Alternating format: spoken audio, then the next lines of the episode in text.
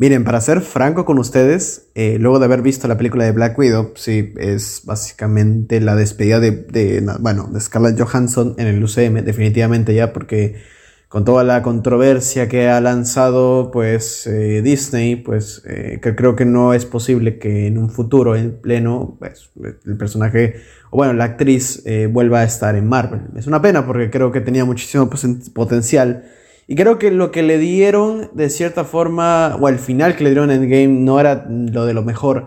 Al menos ya en esta película tratan de dar un crecimiento de personaje. Pero bueno, voy a explicar más a detalle eh, en los minutos.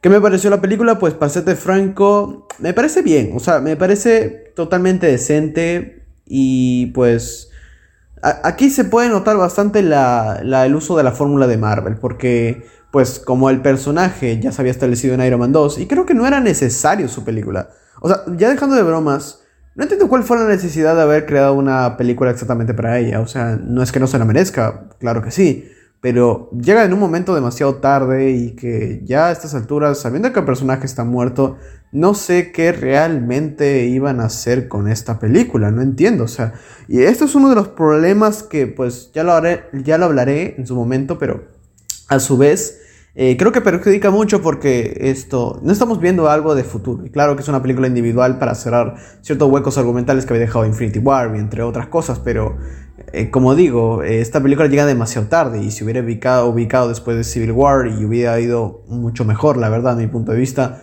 Pero aquí creo que entiendo por qué lo hicieron en este momento y creo que me parece una jugada muy sucia. Pero bueno, la, película me pareció decente, es entretenida, pues Sí, eso es todo.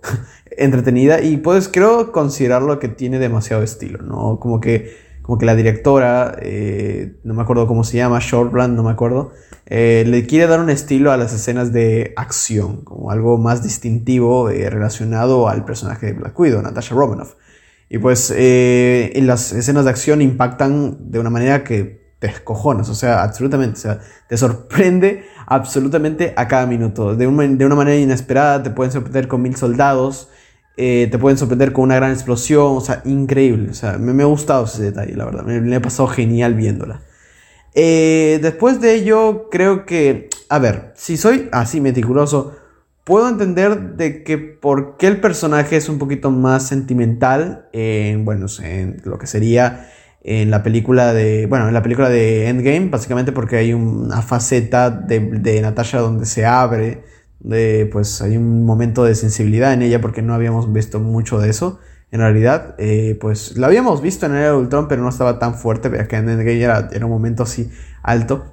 Y pues ella habla de la familia específicamente, claro, hablando de los Vengadores, claro, pero creo que, eh, que ella se diera la oportunidad de abrirse, creo que también, eh, bueno, viendo la cronología de donde está ubicada esta película, pues tiene muchísimo sentido, la verdad, tiene muchísimo sentido y pues tiene mucho, mucho, mucho que ver con esta película.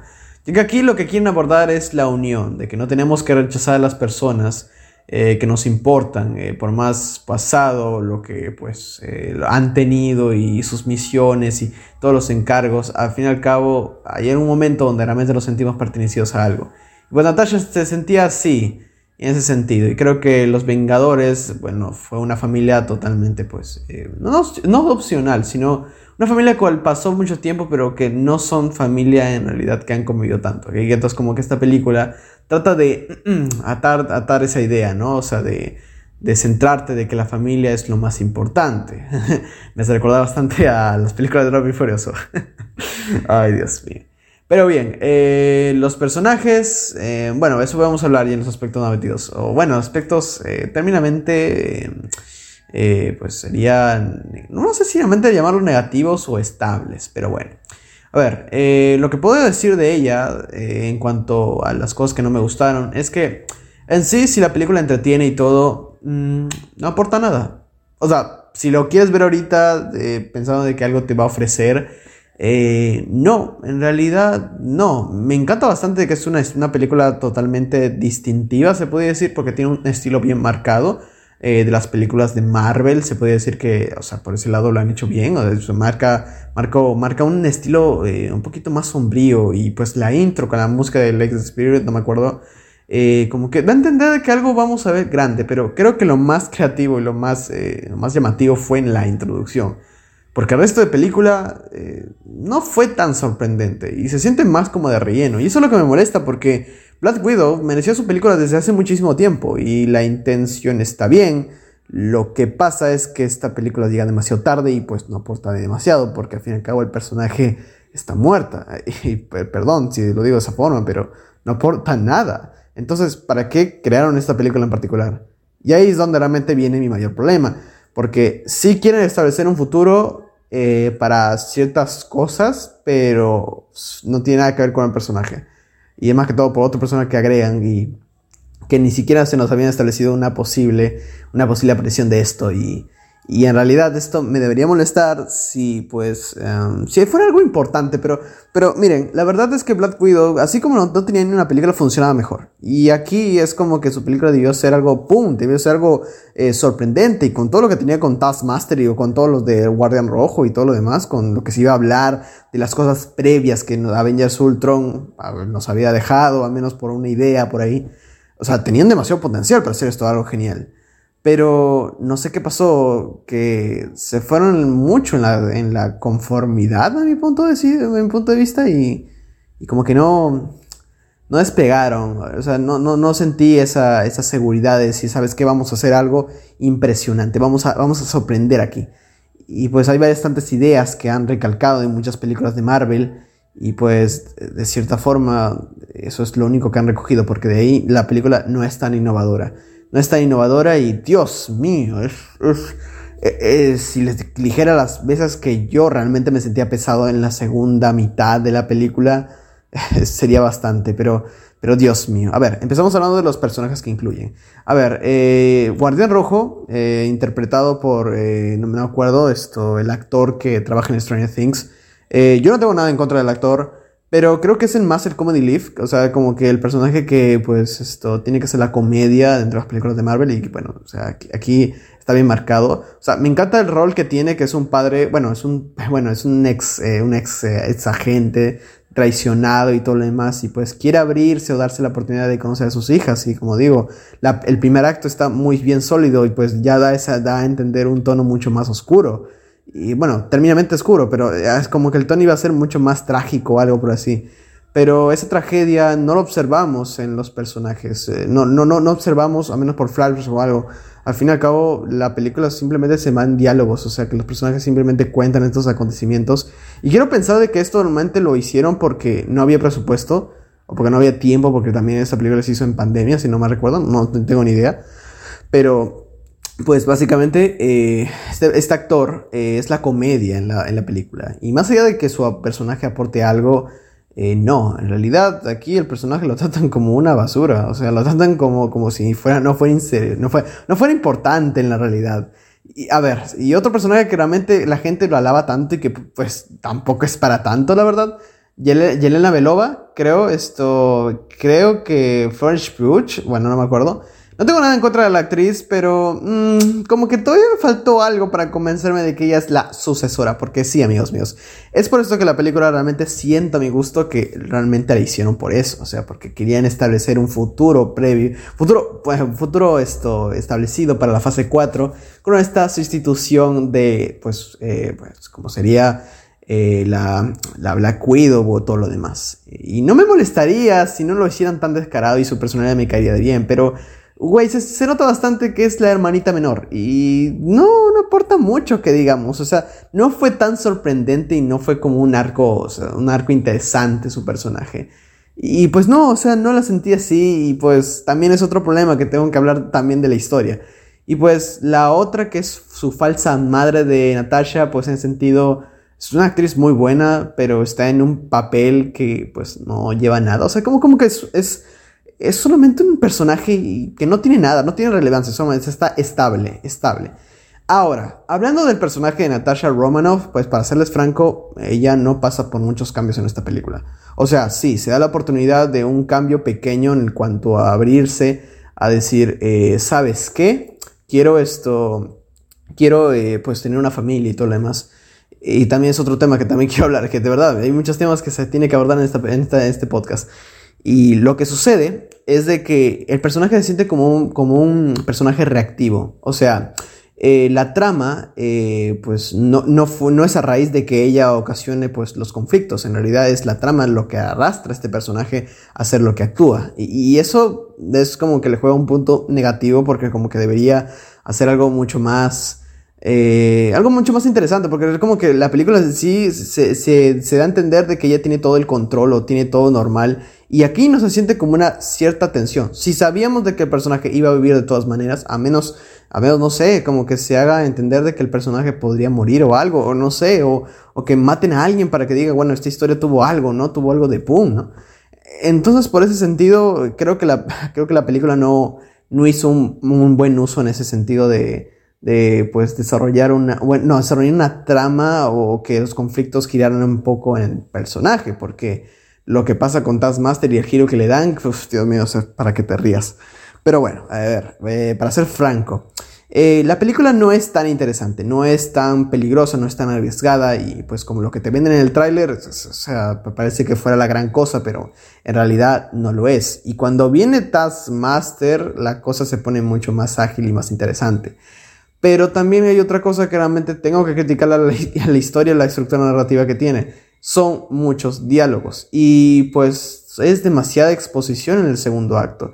Cuando la película llega al punto de la granja, eh, pues ahí conversan y hablan y hablan y quieren desarrollar sentimientos como una unión familiar o la torpeza, pero eh, no funciona por el mismo hecho de que es simplemente diálogos y, y, hay momentos de que pues estamos hablando de algo mucho más serio, mucho más trágico y pues vemos al personaje de Guardian Rojo hablando con pues Flores Puch y hablando de que, de que su padre tenía una aventura de que se orinó, o sea, absolutamente queda fuera de lugar, es como que rompen el tono trágico y serio que esta película tenía, de verdad. Y el segundo acto se me hizo totalmente insufrible, o sea, todo el segundo acto es básicamente personajes hablando, o sea, absolutamente. La acción no es tan emocionante, no es tan emocionante, o sea, se nota bastante, no, no lo es, no lo es. Y em, ¿qué más podría decir que pues sea positivo? La música, sí, bueno, los soundtracks son bonitos y pues la música del, inicio, pues,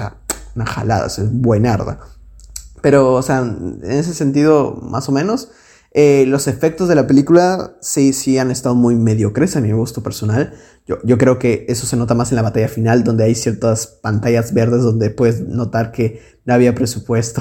Me dio risa bastante el hecho de que hay una escena donde, hay una escena donde esto, Flourish Puch o esto, no Yenela, Yenela, Yelena, no me acuerdo, eh, pues agarra su vara y se lo, bueno, rompen eh, lo que sería el Helicarrion de los malvados y pues en ese sentido, eh, pues lo rompen así como si nada y explota y se nota bastante eh, que es pantalla verde. O sea, los efectos no eran muy buenos. Y hay un momento donde, donde ahí dice, esto, esto fue muy divertido y al final Black Widow dice, no, es que fue muy cómico, digo, o sea, ¿Qué le hicieron en esta cinta, la verdad? Y hay otra cosa y otro giro que le dan a esta historia que tiene que ver con básicamente los villanos, los antagonistas, que si bien es sobre lo que la película venía y lo que también vendía, no satisfació a muchos. Y sí, el giro que le dieron aquí respecto a que, oh, sí, esto era la hija de la malvada Dreykov. ¿Quién es Dreykov? No lo sé, es lo que se establecen aquí y al final nunca lo desarrollan el personaje. Y eso es algo muy malo porque ni siquiera los antagonistas los conocemos a profundidad. No conocemos a Dreykov, no conocemos ni siquiera a, pues, a Yelena Belova, ni siquiera conocemos a esto, a lo que podría ser esto, eh, no me acuerdo ya ese, nombre ya del, del, del, Taxmaster, ahí está la palabra. Eh, no conocemos ni siquiera a ello y pues, o sea, era muy obvio de cierta forma el giro, pero tampoco me lo esperaba. A una de las subtramas que hablaron en la película de Avengers acerca de la hija de Dreykov y todo lo demás, al final el giro de la película de, de quién era era la hija, la, bueno, o sea, Taxmaster era la hija de Dreykov, o sea, había sobrevivido y toda la vaina, entonces, es como que... no me molesta de que verdad hayan hecho ese giro, pero sí me molesta de que hayan arruinado una de las subtramas más trágicas que hacían mucho, mucho peso en el personaje. A mí me molestó de que esto era la respuesta, que de verdad nunca, o sea, nunca estuvo muerta en realidad. O sea, no vemos esa tragedia, no sentimos esa culpa. Y al momento de traerla viva, solo arruinas esa subtrama al ver que, oh sí, ahora sí se reconcilió, ahora, ahora todo ella puede estar tranquila. No, no, por supuesto que no, no queda, absolutamente queda muy fuera de lugar. Dios mío, es que, es que está, está muy cómica, güey. O sea, no me gusta, no me gustó. Y siquiera es como que digamos que tuvieron los mejores momentos. No tuvo una, una batalla final. Esta es la película de Brad Widow, pero ni siquiera tuvo una batalla final. Y me, da pena porque el personaje pudo ser mejor. De verdad, o sea, esto pudo ser mejor. Pudo haber despegado de mil formas, Dios mío. Y pues, a ver, eh, ¿qué más? Dreykov es un villano olvidable. Eh, también se podía decir de que todo el tercer acto lo tenían todo resuelto y perdemos tensión, no hay miedo, no hay riesgo. Entonces, ¿para qué nos tenemos que preocupar? Sabíamos que el personaje iba a vivir. Pero, güey, no mames. O sea, a menos darle un poquito de intensidad a tu historia. Y sí, el tercer acto parece algo surreal, todo lo que pasa. golpeos, drones, o sea, que se explotan, se caen y... o sea, güey, no mames, de verdad, ya a estas alturas ya no, no, no, no, no, güey, o sea, ya, ¿por qué? ¿Por qué? De verdad. Y, y pues siendo la película de Black Widow con un tono que pues vendía en los trailers que iba a ser totalmente diferente, pues al final no lo fue. y pues eh, los personajes están bien y los efectos son medianamente mediocres y pues nos responden algunas dudas y, y está, está decente, se podría decir así. Pero la película, al margen de ser una expansión o una cierta individualidad de contestar muchas cosas o desarrollo de personaje, la película no ofrece nada, o sea, no da un nuevo enfoque esto en cuanto al personaje de Black Widow, o sea, esta cinta es como una aventura más y todo lo tengo controlado, ya está, y ya está, no, no, importa, la verdad. Y sabes lo que me da pena de que esto es lo que realmente todos no, o sea, esto es lo que realmente pedíamos hace muchísimo tiempo. La película de, estos, de esta superheroína, eh, antes de Galgados y todo lo demás, que me gustaría hablar también de esa película, eh, o sea, es increíble que, que esta sea la respuesta o esto sea, esta sea la película que tanto nos anticipaban. Y no, no, no lo digo como una decepción, simplemente está ok, no, no, es, no es la gran cosa, que pudo haber sido mejor, claro que sí. Pero también la película está muy mal ubicada. O sea, yo siento que esta película lo hicieron con el propósito de establecer mucho más al futuro. De establecer a Janela Belova como para la fase 4. Y no me molestaría si no fuera tanto descaro, porque se nota bastante, eh, pues, que no le dieron una gran película, no se enfocaron mucho y todos los sentimientos, todo lo que realmente tenían que pretender, toda esa historia tan bonita dentro de la familia tiene que contarse por diálogos. No mames, de verdad. Y pues bueno, esto es básicamente la película de Black Widow. Aparte de que, aparte de antes de terminar de todo este podcast, decir que que mm, forzaron, eh, entre comillas, eh, el tema familiar. Porque cuando llegamos al final, yo en lo personal no lo sentí como que, ay hermanita, te quiero muchísimo, ay, ven, te quiero mucho. Nunca hablé contigo y nunca me establecieron que tenía una hermana, pero ay, yo te quiero muchísimo. Güey, no, no mames, de verdad. No mames, de verdad. Tiene una buena personalidad. No le voy a mentir que cada uno lo tiene. Y Quiero ver algo mucho más serio con Red Guardian. No lo hagan cómico. Lo que hicieron aquí fue algo patético. Y admiro que hay bastantes actores buenos aquí. Dios, o sea, eh, de verdad, o sea, hay buenos actores aquí. Pero los aprovechan bastante en una trama que no es interesante, es poco emocionante y se siente de relleno. Y no quiero criticar a la directora, pero esto es para mí una de las peores despedidas que le podían dar a un gran personaje. Y más ahora cuando realmente no es, es imposible, o no sé, imposible llamarlo, realmente llamarlo, que Scarlett Johansson ya no vuelve a estar en Marvel. Y me da pena que esta sea la película que, pues, bueno, tenía que ser la que tenía que impresionar y todo lo demás. Pero no fue así. Y, ese es también mi mayor conflicto. Pero, a ver, eh, ¿qué puedo decirles? Eh, le recomendaría sinceramente, pues mira, si estás aburrido y te gusta el universo de Marvel, pues mírala, no pierdes tanto. Eh, no esperes muchas cosas, no, no afecta nada en el futuro, salvo la escena post créditos. Y al menos si te gusta el personaje, pues creo que realmente te va a encantar muchas cosas de ella. Pero de ahí no esperes una cinta que pueda realmente ser una Winter Soldier o un Infinity War. ¿Tenían el potencial? Claro que sí. Pero lo que nos dieron fue como que el 5% de lo que este personaje pudiera haber sido. Claro que no estoy pidiendo sangre. Claro que realmente no estoy pidiendo algo mucho más con seriedad o temas fuertes, oscuros. Pero güey, aquí estaban hablando de algo, estaban utilizando a niñas para convertir en soldados. O sea, es un tema fuerte, güey. O sea, la película lo ignora completamente, pero sí ataba ciertos temitas y todo lo demás. Pero, pero bueno, lo han manejado de buena manera a mi gusto personal. En conclusión. ¿Qué podría decir de esta película? Eh, Black Widow podría ser una de las películas de relleno en toda la fase 4 de Marvel. No aporta mucho, pero esto es lo que realmente recibimos, así que, ¿qué podemos hacer?